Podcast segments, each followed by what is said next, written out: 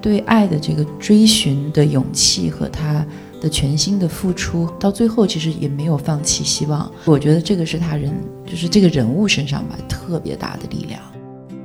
昨天张静初在这个屋子里还说，他说他每一场上场之前都会祈祷，让这个世界上松子和喜爱他们的人们的力量集中在他的身上。他要为松子的灵魂去代言，去去去诉说。那我觉得这个发愿非常好。走进观众，他们等待着松子，等待着松子的第一句话，等待松子第一声笑，然后等待着松子最后。消失在水中涅槃的时候，他们其实是有仪式感的，在坐在剧场当中。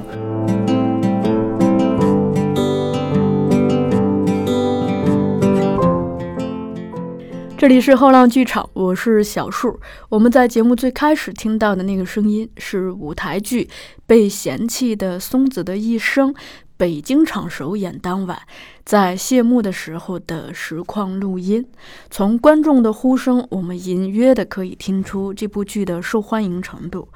这部剧呢是根据日本的小说家山田宗树先生的小说改编的，此次是由赵淼导演、张静初主演的。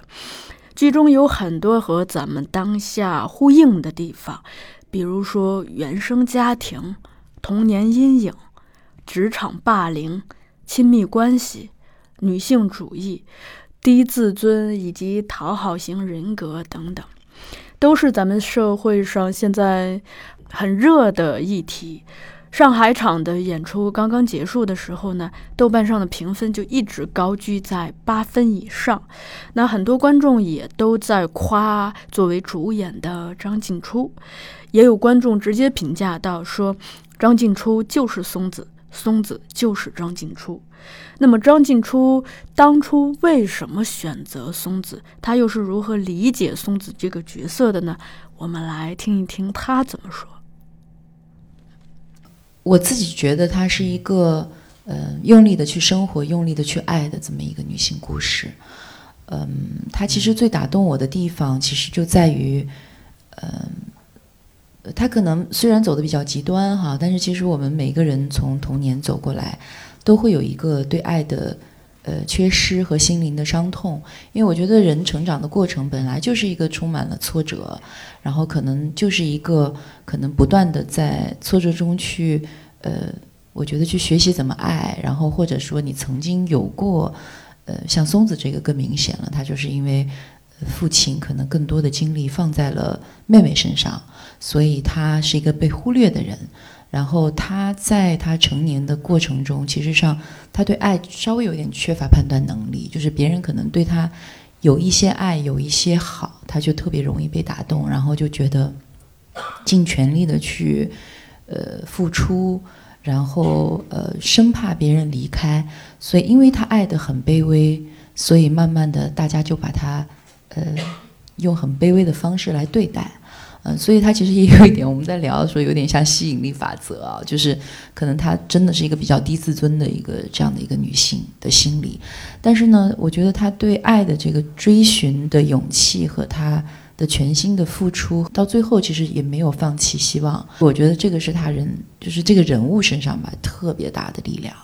啊，所以我就觉得，嗯。当时接剧本的时候，我其实有点犹豫，我又很喜欢，又觉得我看那个就因为太浓了那个情感，就是我知道我每演一次可能就要死一次，真的太太强烈了。因为拍电影还好，就是一场重场戏，可能大家都卯足了劲儿，然后你有一条两条。好的，他就永远被记记录在荧幕上了。可是话剧不一样，他要一次一次的重来，然后一次一次的把自己可能彻底的打碎，变得粉碎。然后，嗯，真的我知道，可能对情感上和体力上都是一个非常大的挑战。所以我也想过，就是要不要这样自我折磨。对，真的有犹豫过。就目前的这个剧本，包括小说啊，还是比较容易理解他的啊，就是。呃，因为电影版确实导演的风格化比较强，呃，然后他也用了很多类似于像呃肥皂剧啊什么这些很多表现形式，其实上他是嗯，其实把它变得比较抽象，我觉得，然后然后舞台剧可能反而把他的情感变得很浓烈、很具体，嗯，然后我我自己就觉得就有点像我们之前两年前、三年前有一个很很有名的一个电影叫《以你的名字呼唤我》，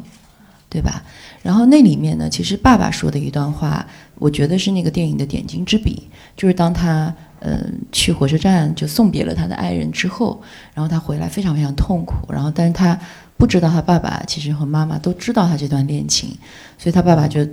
就是到了这个沙发上跟他有一段对话，就是说，就一般的父母肯定都会劝你说，呃，无论如何你就。呃，一定要振作起来，要往努力的，就是从这个走出来。但他说我不会这样鼓励你的，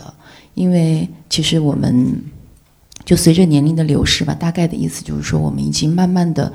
就是其实失去了爱的能力。我希望你能记住这份疼，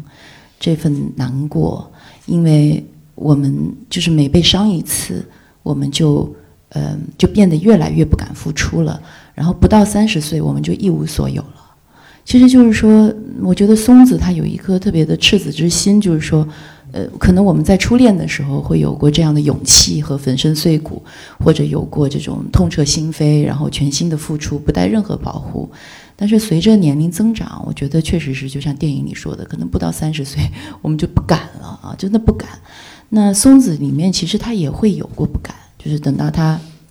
被一次伤、两次伤，到这个理发师之后，再碰到龙阳一的时候。他也会有，就是说我是不是还能够再相信你？一再的确认，他也害怕。但是等到他一旦确认之后，他还是全心的付出。我就觉得他这种特对爱情的这种纯粹和飞蛾扑火一样的这种呃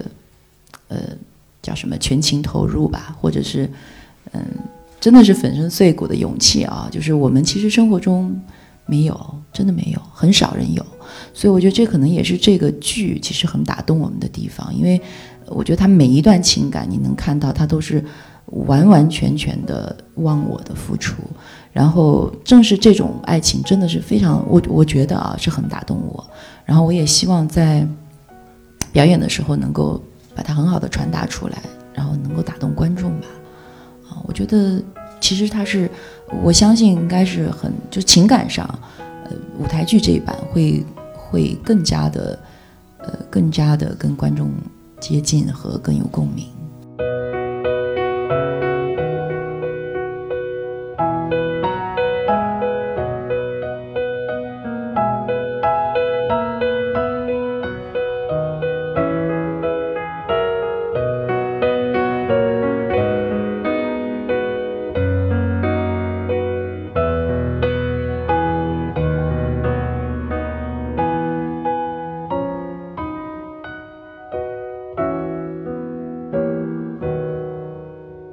欢迎回来，在松子的北京场首演的当日，我在保利剧院的后台采访到了非常忙碌的赵淼导演。不过此时此刻呢，我想先回到一位普通观众的身份，向赵淼导演以及松子剧组表达一下感谢，是因为，呃，那天在采访过赵淼导演的之后，晚上我就看了演出，而且看的过程中全程非常的激动，也是。哭了整场，呃，一方面呢是看到了他们在高度假定性的基础上，表现出了非常自由的舞台表现力，而这一些恰恰是舞台语言自身非常独特的魅力，它是电影和文学都无法取代的。另一方面呢，更让我感动的是可以看到整个剧组对松子非常的。温柔和善意，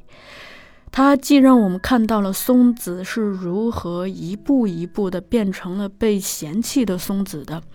同时，又让我在走出剧院好几天之后，一直在关心挂念着松子，并且忍不住去反思，反思如果自己是松子，会做哪些改变，哪些选择来改变自己的命运呢？那如果松子就在身边，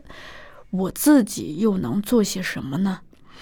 最后想告诉大家，如果大家对这部剧感兴趣，可以关注保利票务或者是反掌娱乐的公众号，因为除了北京和上海的演出，接下来还会在杭州、成都以及深圳等城市演出。嗯，如果大家对赵淼导演以往的作品感兴趣，对他这种非常自由的舞台表现力感兴趣，可以搜索后浪电影学院的官方淘宝店，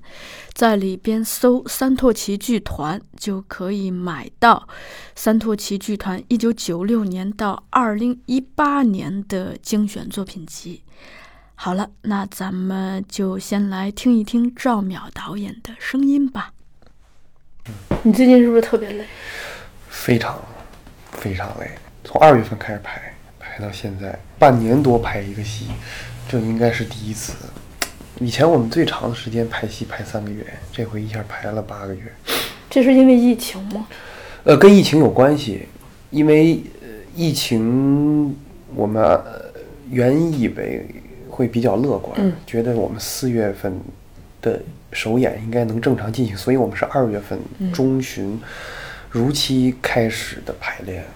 然后，但是紧接着到了二月底三月初的时候，疫情一下就严重了，所以我们的排练就停止了。然后停止完了以后，但是我们的创作是不能停的，所以继续在工作。所以呢，又隔了一个月以后，四月份又开始大家聚集在一起。嗯然后，但是紧接着，嗯，北京的疫情又又又爆发了，所以我们又停。但是有一个问题是，我们的疫情一一开，我们的排练一停，所有演员的档期就全都错了，啊乱了，所以有很多演员就不得已就就就离开了，等于我们排练刚刚开始有一些起色，就停止了。嗯然后，嗯，重新再见演员，所以今年非常波折吧。嗯但是疫情也给了我们另外一个特别好的东西，就是它让我们不断的反思，停下来，然后再去想，甚至是去推翻。我们现在在舞台上呈现的松子，其实是我们第九个版本，就推翻了好几次，八个。推翻了八个，对，所以又是祸又是福。嗯。嗯我听易乐说，你们今年嗯也因为疫情会有比较多的时间可以散散步，是吧？对对，尤其是在疫情特别严重的时候，每天嗯晚上一乐我们就会从从一个繁华的城区，然后走到另一个繁华的商业区，然后在这个过程当中，我们会聊很多，嗯比如下一步的计划，之前遇到的问题，然后我们现在能做什么，然后每天大概走一两个小时，嗯。嗯，然后交流了很多，然后也谈了很多的感想，所以这可能也是疫情给我们带来的另外一点，就是我们终于放下了手机，和自己身边的家人、朋友、同事，然后大家能够很面对面的、嗯。很亲近的去聊、去沟通，然后去去去构想吧。嗯。嗯。咱们新闻发布会那天我，我不是也去了？嗯嗯。我那天去了，看到你的状态特别好，嗯，然后我还问一乐，这是散步 换来的一个很好的状态吗？呃，确实啊，疫因为疫情，我觉得特别好的一点，哎，但是就是打引号的啊，嗯。它带来的另外的一面的东西是，嗯、让我们开始反思自己的嗯。生活，对。然后反思自己做的事情。所以在疫情期间，我们就开始，我知道很多身边的朋友重新回到厨房，嗯。然后开始做菜，然后呢，然后我也用这个时间呢，减了好多斤的肉，嗯，然后我发现，哎，反而宅在家反而可以瘦下来，嗯是发现原来我们的工作、我们的学习是如此的不规律，嗯突然发现生活又回到了一个，就是借着疫情，我们的生活又回归了家庭，回归了这个最最最自然的状态。嗯哎，它给我们带来了一些反思、反省，我觉得还是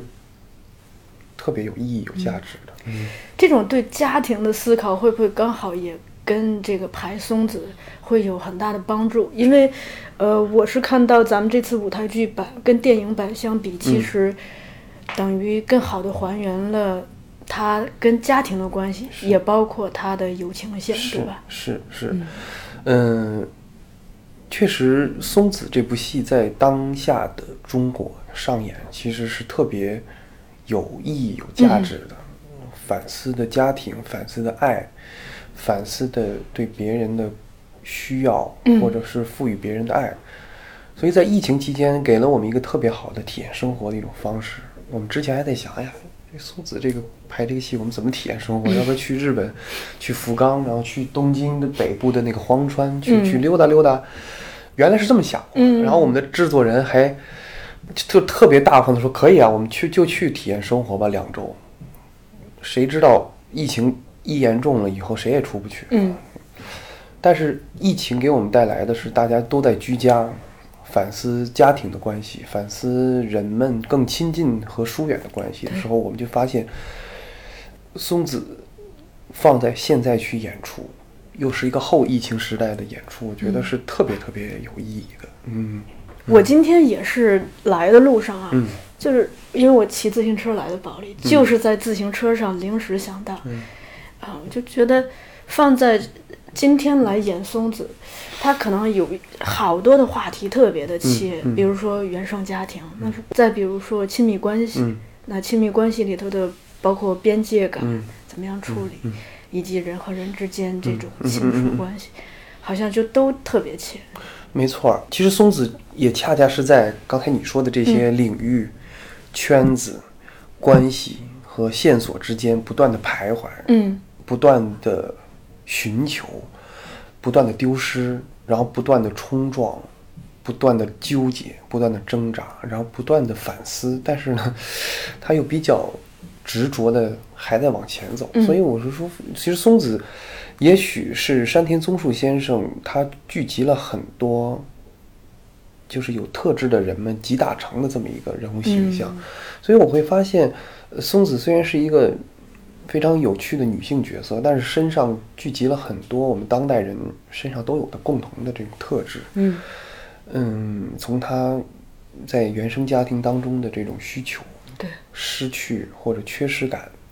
然后一直到她走向社会、离开家庭的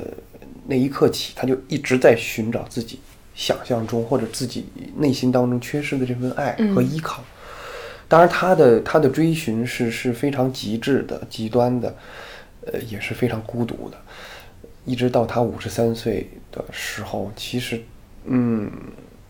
他一直在追寻，他也一直认为自己可以追寻到。嗯当这个故事呈现在我们当代中国观众面前的时候，我们可能会会为之流泪和感动的时候，其实是因为我们可以因为松子的故事共情，嗯然后让我们想象到生活当中我们自己身边的或者我们经历的这些经历、生活当中给我们的那种真实感。我觉得这是松子能给我们带来的，呃。最大的一点启发，而且我们其实并不想把它拍成是一个纯日本风格、日式的东西，因为我们觉得伟大的作品就在于它放在每一个时代、每一个国家、每一个城市的时候，它都可以为这个城市、为这里的人们去代言。我觉得这是一个伟大的作品，松子就是就是这样的作品。之前看了大量的这个，包括咱们之前的一些采访，然后我当时在想，嗯。其实松子跟我关系不大，嗯。我还是有，就是我的本能会有这样子的想法，嗯。因为我觉得我不会像他那么做事情，那可能只是把它作为一个课题去看，嗯嗯嗯他的学生偷了钱，但是我发现他的那那个善良，这种善良甚至会违背某些原则的东西，对，我自己也会做，嗯。嗯突然就找到了一个共鸣，而且意识到这一点，是觉得特别的，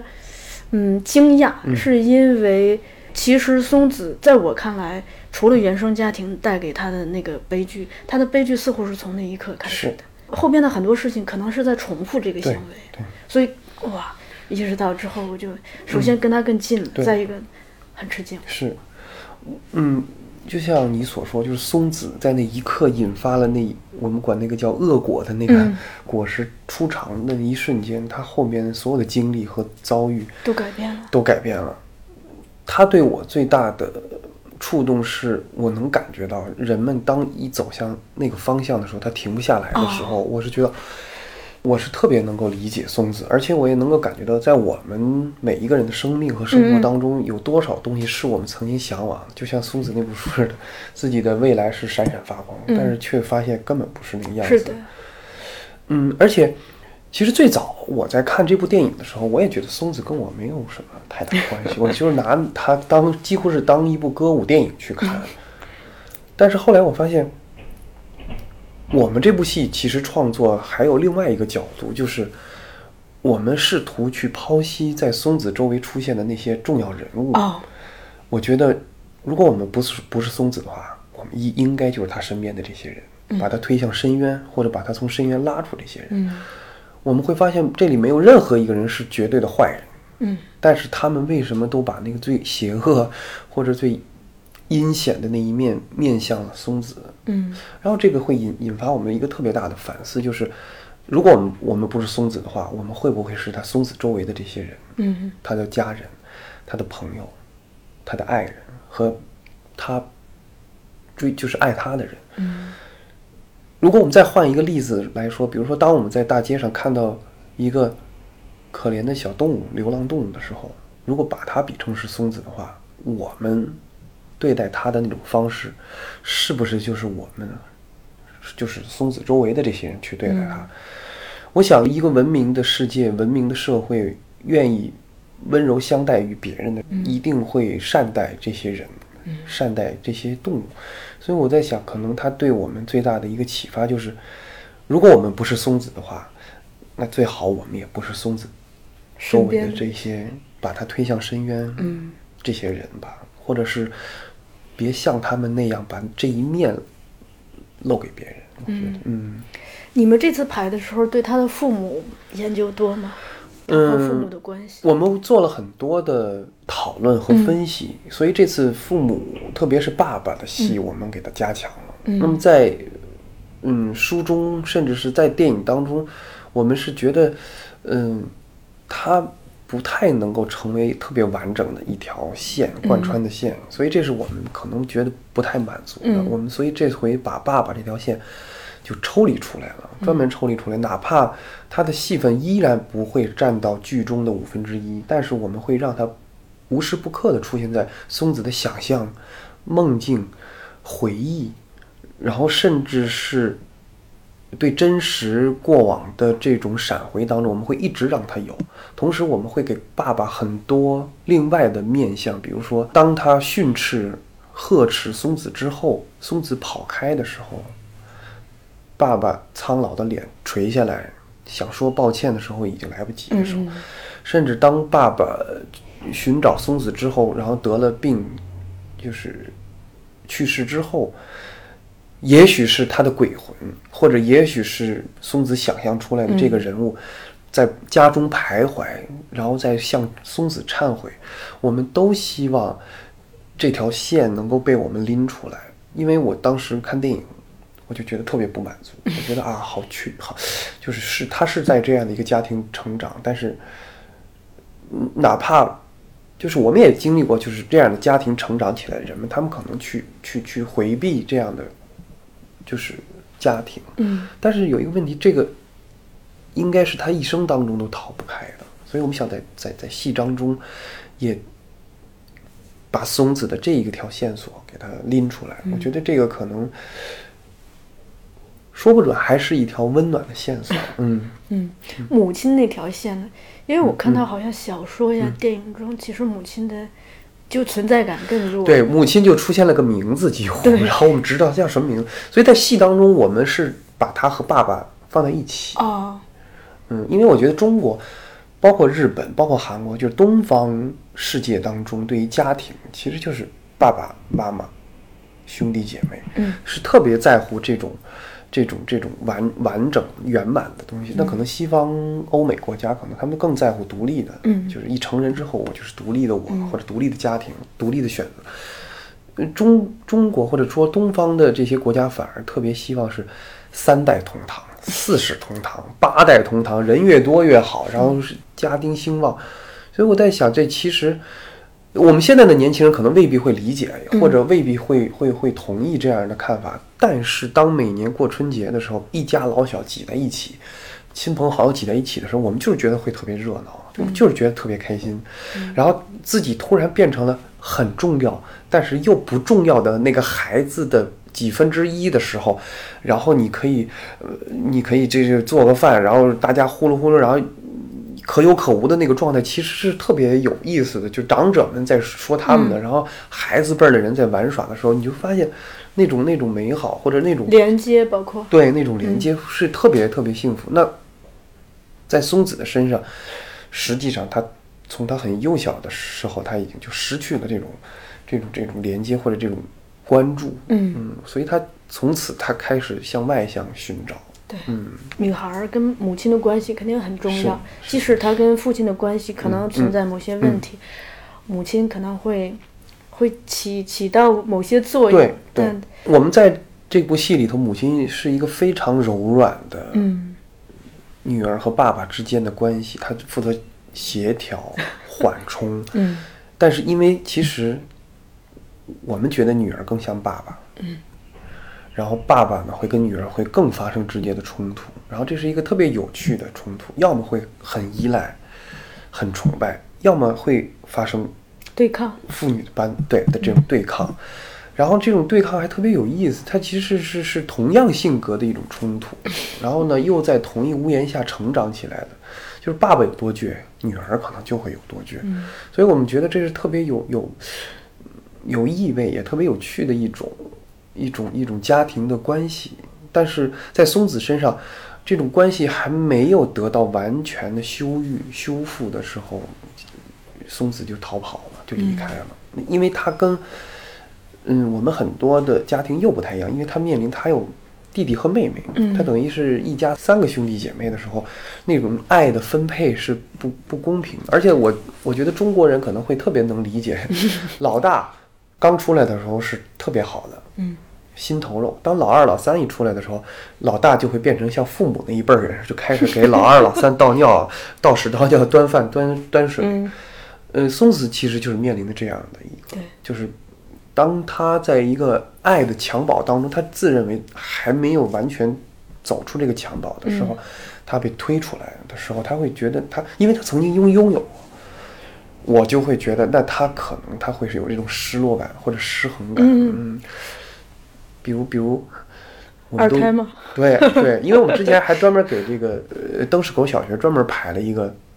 呃戏，就是当呃上四年级的姐姐突然有一天爸爸妈妈告诉她说你弟弟马上出生的时候，嗯她突然发现全家的是的，重心全转移，自己就变成了一个自己来上学、自己放学、自己写作业，然后还要帮弟弟去干这干那，嗯。突然有一种失衡。我觉得这个还挺挺有意思的。对我提供一个更鲜活的例子，嗯。就我哥有俩孩子，嗯。老大是姐姐，老二是弟弟，他俩之间才差两岁，嗯嗯。这个更可怕，就是从那个弟弟出生那一刻，嗯。姐姐就得了一种病叫肚子疼，啊。就只要大人一抱弟弟，他就肚子疼，然后那个。弟弟被生下来，刚从医院接回家里头的那一刻，当他亲眼看到自己的父母都在抱那个襁褓时的时候，他就开始把整个家给掀翻。嗯嗯嗯嗯而且他从此就是这种这种这种东西，他一直就是很强烈。嗯嗯所以父母回来可以抱弟弟，但前提是得先抱他。嗯，但是在很长时间，他无法接受父母去抱弟抱弟。他明白。对，嗯，所以我就在想，也许松子的松子的故事会给我们带来一种启发吧。它可能是一面特别好的照向我们的一面镜子。我们可能从这个当中反思自我，反思我们和别人的关系，我们和家庭的关系，我们和我们熟悉和不熟悉的人的关系的时候，我们一定会在自己的身上，要么找到松子的影子，要么找到松子身边人的影子。所以我是觉得这部戏还是挺，就包括对我们这些剧组的创作人员也是有很大的启发和反思。嗯那挺好嗯，然后我留意到小说是有交代松子的星座，对吧？对对对狮子座。对，八月二号嘛，嗯，然后对，所以我们也是试图用星座啊，然后去去上分析，然后大家就开始演员也开始说啊，我也是我是风向嘛，我怎么来把控狮子座这种就话语权比较强烈的这种，呃，不得不说啊，确实这个松子和他的星座和他的出生的这个月份其实还是非常贴合的，嗯。所以我们都在想啊，其实星座是一个特别好的心理学和性格学的这种嗯。研究，嗯，而且我们也会发现，其实七八九七八月份出生的人们，他身上其实带，就是松子身上本身是带有一种像夏天那种烈日意的那种那种热情、嗯热烈，他身上一直有，所以我们全剧当中就靠着他这个狮子座的热情，一直在往前推动。嗯就摔倒了，爬起来；跌倒了，站起来，然后然后撞到南墙，停下来，绕一绕，再往前走。嗯，他一直在往前，往往前走，所以，嗯，戏反正不算短吧，三个多小时。就凭我们都说了，就凭着松子这一口气儿，给大家带到他人生的终点。嗯，小说其实，在每个松子人生的节点，嗯也都有交代他的年龄。嗯嗯，这个在排戏的时候会有会有会有帮助。会有帮助，而且我们会精细到，我上次是照着那个谷歌地图啊、嗯查啊，这个监狱在哪儿，哦多大岁数，他身边人多大岁数，好，他在福福福冈的时候，他见到彻野的时候，他多大岁数？嗯彻野是多大岁数？他们之间的年龄差是多少？就每一点每一点每一点每一点。嗯，然后在这个过程当中，演员们会去补充啊，这两年他们没有见他干嘛去了？然后他在监狱里这八年是干嘛的？出来以后，阿慧是多大岁数？阿慧比他小，好像是小四岁吧，好像是。他五十三岁的时候，阿慧是四十九岁，然后他那个盼子是六十多岁，然后那个那个秀子又五十多岁，就他们之间的年龄差。嗯我们一开始以为其实就是四个年龄相仿的同龄的闺蜜，后来发现不是，松子的交往是有比自己大十多岁的忘年交，在监狱里头，然后又比自己小四五岁的这个就是闺蜜的那个阿慧，然后我们突然发现，就就把他的爱情的线索。把他的家庭的线索，比如她和她爸爸的年龄的差别，然后包括和她的闺蜜，包括她和小时候的龙阳一他们之间的一个年龄的差别，我们就大概捋出来了。之前只是一个非常概念化的，觉得啊，老师和学生的关系。后来发现哦，这是一个初出茅庐的一个，就是一个正在试读试验期的这么一个老师，他面对一个个头比自己高，比比自己还生猛的这么一个学，就是学生的时候，其实他本身自己也像学生，所以我们慢慢就把他的这种生命的轨迹，通过年龄的东西给他标注出来了。嗯对，还有一个是关于案头工作的，嗯就是因为我看那个张静初老师嗯的采访中，他有提，比如说他去读了太宰治的《人间失格》，嗯你在这方面有没有去做一些？嗯，我我们实际上是借助《人间失格》当中去理解，嗯，彻野这个人物，尤其是他和彻野在相遇的时候，两个人，呃，那一段对话的时候，我们实际上是借助太宰治去理解，在这一时期的彻野和这一时期的呃松子的状态。嗯，你包括台词当中有很多太宰治的一些，就是名句，然后后来我们摘了一部分，嗯。然后后来呢，静初他自己又找了一部分，他就觉得是对他人物有帮助的，嗯我们就把它摘出来了。因为我觉得他和太宰治当中的《人间失格》当中的部分人物，我觉得是有类似，但是我们嗯可能要更广泛的去考量他，就是每一个人物的那个成型吧。我们其实做了好多分析，包括从嗯一些小丑的训练，一些一些动物模拟的训练当中嗯。去找，呃，彻野找松子，嗯，所以我是觉得可能是呃太宰治对我们是有很大的一些帮助，嗯。嗯，但是有一个问题就是，文学层面东西去转化到舞台视觉层面的东西当中，其实还是有一个比较宽的一条河需要翻越。嗯。可能文学当中会给我们提供很多概念、很多感受、很多精神层面的引导，但是我们和演员一起工作的时候，他实际上需要的是事项，嗯。需要的是动作，需要的是形态。可能某一个形态稍微过火儿，它就走向另外一个极端，所以我们是一直在寻找这种这种东西。因为你平时导戏的风格嗯。就会很重视形体，甚至加一些偶，嗯。就你惯用的这些、嗯。呃舞台方式，嗯。在这部戏里头有哪些是被用到了？嗯，形体的东西会在整个戏当中一直都会都会嗯。有，嗯，然后嗯，但是每个戏它就是我们想探索的方向是不嗯。太、不太一样的，比如对歌队的使用，然后比如对舞蹈和动作的一些融合，我们在这部戏里头，其实它的量会更大。哦，有歌队，对，有大量的歌队，然后它的歌队可能比之前的回廊亭，比之前的化水的那个量都要大，而且，呃，我们不敢说用的极致吧，嗯因为毕竟我们这个体量比较大，而且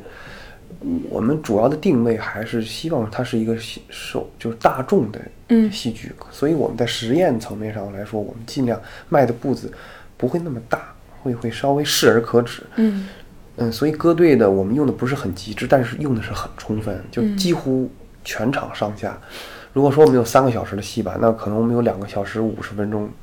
是全体演员都在舞台上。嗯如果他不在舞台上，那他就在台上换装换换装换景儿。对，呃，然后对于偶来说，我们其实一直希望，也不是说我们一直必须要用偶，但是只是我们觉得它适合。比如说，对于小松子、松子的弟弟继夫、松子的妹妹久美这些小时候的人物来说，嗯我们一直其实有三种方式想要去做，但是我们最后选中了偶。嗯比如一开始我们需需要想用就是儿童演员，反正我们的后备演员也有，然后史岩的那个孩子正好跟小继夫、小小松子是一个年龄，但是后来我们考量到他未来巡演和把控的这种困难。而且还有一个就是假定的尺度，就是如果你连小朋友的角色都用小朋友演了，那这里老人，你是不是应该用一个老人来演？嗯嗯。所以我们觉得这个尺度还是还是还是尽量的去遵循戏剧的戏剧性和假定性的东西，嗯，就是舞台上的真实就可以了。然后，所以我们就选定了偶，但是偶呢，其实我们这是第二版的偶，第一版的偶是是木头那种质地的狗，但是我们觉得它特别的生硬，就 就觉得又太像偶了。后来我们觉得，其实观众哪怕认为它是布娃娃都没关系，所以我们就会让它变成像布娃娃，就是你可以把它理解成，就是松子的爸爸妈妈抱着几个布娃娃，又有居家的感觉，又像过家家的感觉。但是你也可以把它理解成啊，那他就是我们是这个这部戏当中的小小孩子，嗯所以我们最后就选定了是布偶。嗯，然后反正你离远了看就觉得就是布娃娃，我们觉得那个其实观众就得到了一点启示，就说啊这是小孩儿，其实就就就可以了。嗯。我往多了想一下，就是其实小孩儿在父母的这个，嗯。就是父母对他过过多的这个影响，嗯，也也很符合这个啊，就是被操控感。对对，被操控感。然后还有一点就是，我们都会发现这个有很少的我们童年的玩具或者布娃娃能跟我们到五岁以后，它基本就是到了一定的年龄，新的玩具或者新的东西一来的时候，布娃娃就进入到了一个角落里头，就出现了《玩具总动员》那样的故事。所以松子，当他被爸爸妈妈放在一边，然后去抱弟弟妹妹的时候，嗯。其实你远远的看，你既可以理解成他是松子，你也可以理解成是他一个是一个被抛弃的小的布娃娃。嗯，的时候，我们觉得那个概念传传达出来就可以。嗯，你是给这个戏取了一个 slogan 是吗？没关系，我爱你。其实这是我们呃视频组的导演们一开始就是提出来的，说嗯我们到底叫什么呢？包括发布会，我说反正跟就老跟道歉和接受道歉的那个感觉是是是一样的。嗯他们提了还一个定稿叫“对不起，没关系”，嗯一下就把松子和松子周围所有的人之间的关系，就是龙阳一一直在说对不起，对不起，然后彻爷也在说对不起，我够了，离开我了。松子一直在说没关系，没关系，可以的，可以的。嗯后来我就觉得，嗯，这个是更真实的写照。但是你刚才说的是我爱你，其实又是我们排完戏，整个连排之后，我们又发现的一个点，就是，嗯，就是松子对别人。以及我们希望所有观众看到这个戏之后，他对松子想说的就是“我爱你”，松子希望你幸福。嗯，所以这是我们希望，就是能够在剧场当中去传达出来的。嗯嗯其实我来之前有想过，甚至很多人看到这个标题、看到这个名字，都会有一种负向的信息，嗯被嫌弃嘛。对，而且它又是个悲剧，其实人的心情很容易掉下去。嗯就是我我是在想，我们进剧场看松子掉眼泪，嗯肯定是一件相对容易的事情。但是怎么样超越这种东西，让大家在这种沉重之余，嗯却还能获得一些什么？嗯，这个你们有有之前有考量是吧？有考量。我们在全剧的最后的十五分钟会给观众，就是我们所有的态度都是在下半场的后半小时当中，我们的态度，我们对松子的立场，嗯，我们对，因为他被嫌弃嘛，他其实谁就是他被谁嫌弃，我们其实对他周遭的人，对那个伤害他，嗯，杀害他，呃，爱过他，抛弃他，然后甚至没有来得及跟他道歉的这些人们，其实我们都是有态度的。嗯。嗯，我们都会在我们戏的最后半小时当中，用最少的语言去呈现它，包括我们的结尾，包括我们的谢幕的方式，我们都希望是为大家，我们不能说去治愈吧，我们会对大家每一滴眼泪负责。嗯既不希望你就是在我们这里得到的是廉价的笑容，也不希望是一个过分廉价的眼泪。我们都希望这个眼泪是带着我们对生命的同情、共情、悲悯的去去去去带出来的。我们希望是热泪，嗯所以我们也会在最后结束的时候，希望大家留下美好的眼泪。所以这就是我们也卖个关子吧，然后希望大家走进剧场吧。嗯，好的。然后全国巡演是五个城市，七个城市，七个城市。成都、深圳、长沙、苏州、武汉、呃宁波、上海，还有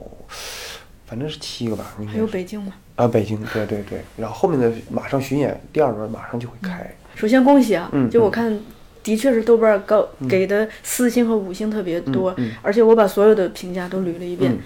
看到最多的一个是夸主演，嗯真的很卖力。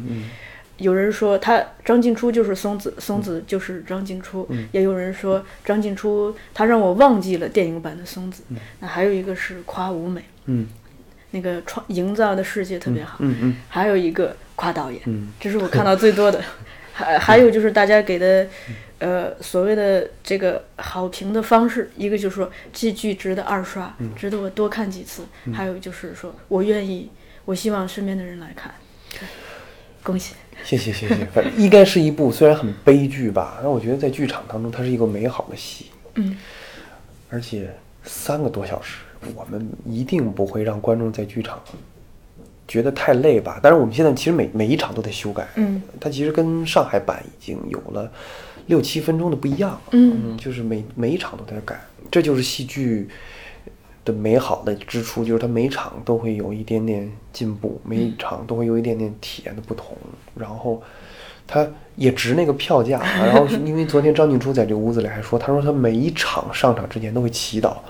让这个世界上松子和喜爱他们的人们的力量集中在他的身上，他要为松子的灵魂去代言，去去去诉说。哎，我觉得这个发愿非常好，所以他每一场都会让松子 降临到他的身上，然后每一场替松子去喊、去跑、去哭、去笑，然后去生活一次。所以我想，呃这是一个很虔诚、很真诚的剧组。嗯当然不是我们自夸，真的啊，每每一个演员，每一个幕后的工作人员，从我们的编剧到我们的制作，到我们的舞台美术、音响部门等等技术部门，其实都是经历了巨大的压力。但是他们勇敢的一起把这个作品摆到人们面前。第一个，其实冒的很大的风险，就是前面有一个很好的电影在那儿摆着呢。嗯我们是，其实大家都是背背着准备挨骂。然后第二个，他们觉得美好的松子应该用一种美好的方式和大家分享。那么我们一定不会辜负这次机会吧？就是你们有想象过，就比如说，可能松子会出现在观众席中去看，就是会有的，嗯会有的，嗯，我觉得特别去走进剧场去等待这部戏的人们当中，嗯，要么他爱松子，嗯要么他是松子，要么他可能希望能够和松子有交流。我希我觉得可能这样的观众是非常非常多的，因为这部戏实际上这部戏，我实话实说，它是有指向性的，嗯并不是可能我们排一个更大众、更商业的剧目那样，就是大家谁都可以很轻松的走进剧场，然后看完戏很轻松的回家继续工作。这部戏其实我知道的是，很多观众是带有仪式感的走进走进这个、哦这个剧对，走进观众，他们等待着松子，嗯。等待着松子的第一句话，等待松子第一声笑，然后等待着松子最后消失在水中涅槃的时候，他们其实是有仪式感的，在嗯坐在剧场当中，这也是戏剧的伟大之处嘛。我们像一个大家有一个像宗教的东西一样，嗯大家像或者忏悔，或者交流，或者共鸣，或者大家有一种内心的一种交流。所以我们也期待这些人们去去去去走进剧场，然后让松子们生活的更幸福。我看到保利的大厅上还挂着水生的剧照，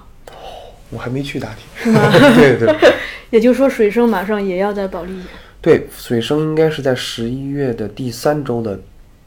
周末要演。嗯，他同时还会在大凉山戏剧节演，大凉山戏剧节，对，十五号、十六号吧。嗯，然后你马上还要去上海去处理回浪亭的事情。对，明天去回，对对就，忙来忙去。其实今年不应该这么忙，他应该都是回廊亭，应该是上半年 嗯就处理完了，就是巡演。然后水生也应该是上半年，结果水生应该今年是阿维尼翁，嗯结果今年就等于全都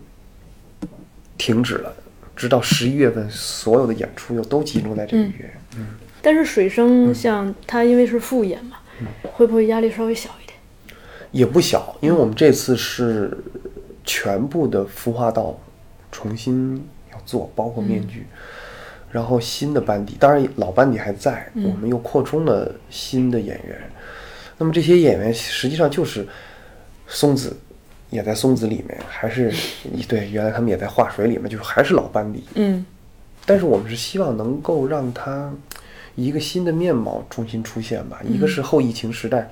大家重新走进剧场，而且另外一个是明年是三特旗剧团的二十五周年。嗯，就是之前也在跟小叔在说，我们想想想排你们出的那个插画《树下长椅》，我们就希望，哎，一部老戏可能是水生，嗯一部新戏可能是是一部法国插画师改编的这么一部戏，所以水生其实我们是希望它以一种新的面貌出现，嗯，嗯，而且水生和松子的一生都有生嘛，对，对吧？水生是从水中出现的，那么松子最后他的生命是结束在水水里头，所以我们就是这个，当然他他并不是说他变成水鬼了，的确是一个特别巧妙的一个巧合啊，就是松子在保利演完，然后在水中死去，对，然后接着水生在保利演出，我从水在水水里，又又拔出来了。嗯，我觉得水这个特哦哎别好，水我也想多跟你聊。嗯嗯。首先，你的名字里头啊。充满了水，对对对，然后上善这排若若水，然后嗯。给大家带来财，送财的。排的戏也全是水，嗯。对，水生，因为水水是我看到和感受到可以形容一切物质或者一切情感的最好的一个外在的一个物质吧。嗯我可以说松子是水中的漂浮的，或者是水中一样，它进到什么容器变成什么样的形状，然后它勇于的把自己变成不同的颜色、不同的温度，但是它依然是水。嗯然后你也可以用它来形容水生当中的王六郎，就是他的善良，他的心地的善良，他的心地的软弱，像水一样，然后可以把别人包容在一起，甚至包括回廊亭，包括我们去年排的画水，然后包括罗刹国四周四面环水的一个罗刹岛，包括呃之前等等等等所有的这些戏，其实我们为什么老有一个贯穿的一个东西，就是水，变成眼泪，变成雨水，嗯。然后变成雪，然后变成人们就是变成河、江湖、河海，而且在东方文化当中，当然我并不是说的我的名字伟大，我只是说我们对东方文化对水的这个，因为东方好像是黑色，它其实指的就是大海。我们从从东方而来，日出东方，所以我是觉得，哎，这个还是挺挺有意思的，就是这种东方的对水的这种理解，会给我很多的想法。嗯，但是水也会让人感觉到恐怖。是我们深夜有一次深夜是去去青岛还是去北戴河，我忘了。那天好像刮大的那个风，我们看到那波涛汹涌的那个海是黑色的，和那个云又接得很近，我就觉得特别恐恐怖的一件事。老觉得里面有水怪，所以它又是未知的、神秘的，嗯然后它又广大，它大的让我们觉得我们自己好渺小。有一次我记得是去哦，是在尼斯吧，我们去那个栈道上，就离个海往海，就是远处有一个灯塔，往那走得很远，四四面全是海的时候，又是一种恐惧，然后就突然觉得以前自己在陆地上觉得自己什么都能干的时候，突然在那一刻，你觉得自己一个浪就能够把你给灭了的时候，我们觉得人类太渺小了。嗯，所以我觉得，就这种面对这种自然的恐惧，实际上是我们，比如包括创作松子，包括创作水生的时候，一个一个一个力量的东西吧。嗯，所以它既是我们创作的源泉，也是我们创作的一个敬畏的终点。就是其其实我们可以看到，好的作品，它最终都是敬畏生命和敬畏自然，然后敬畏一切法则、自然的东西。嗯当人性失偏、失坡、失衡的时候，你会发现它会要么有天道，要么有自然之道，受到惩罚或者怎样。我会发现还呃就是其实我们都逃离不了这种这个法则这个法则，嗯，这都能圆回来。这都能圆回来。看着天的蓝色一片，多想要睡进那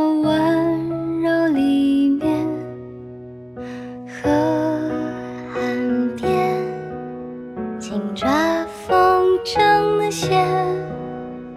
流动着